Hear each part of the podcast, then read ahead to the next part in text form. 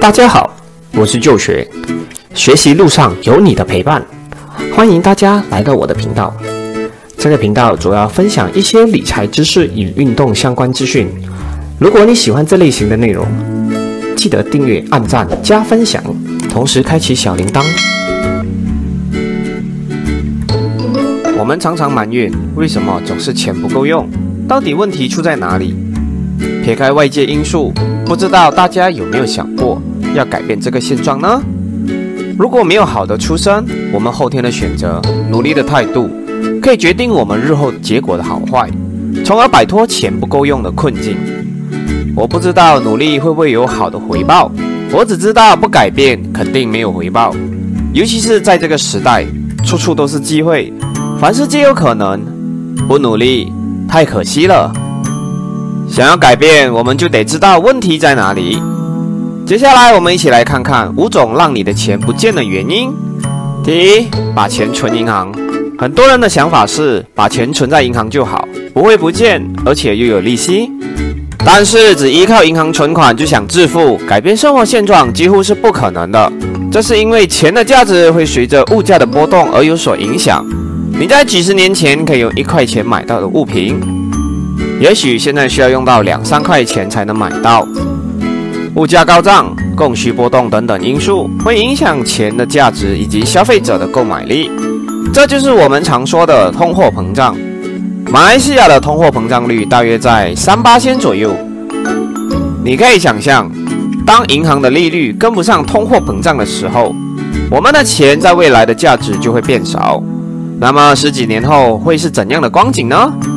你所存到的这笔钱能够继续维持在那时的生活所需吗？第二，害怕投资，往往有很多人害怕投资，觉得投资有风险，会亏钱。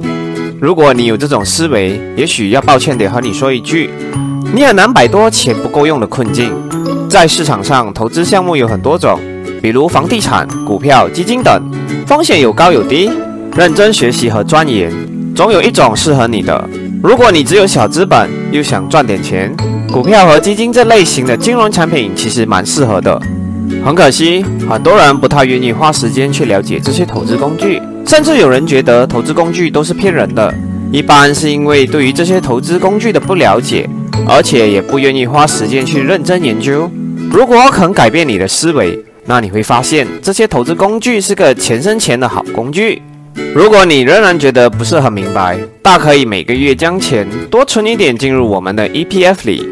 三、冲动消费，你是否经常冲动购物，但是很快又后悔，钱已经花出去了？小心，这很可能是冲动购物成瘾的情况，而且还是让你变没钱的情况。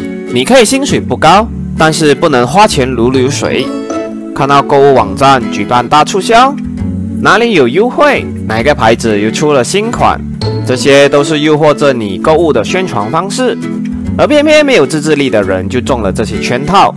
做个明智的消费者，购物前想清楚，把你想要买的东西放在你的购物车几天，让自己想一想，是真的需要还是只是想要，让欲望减少。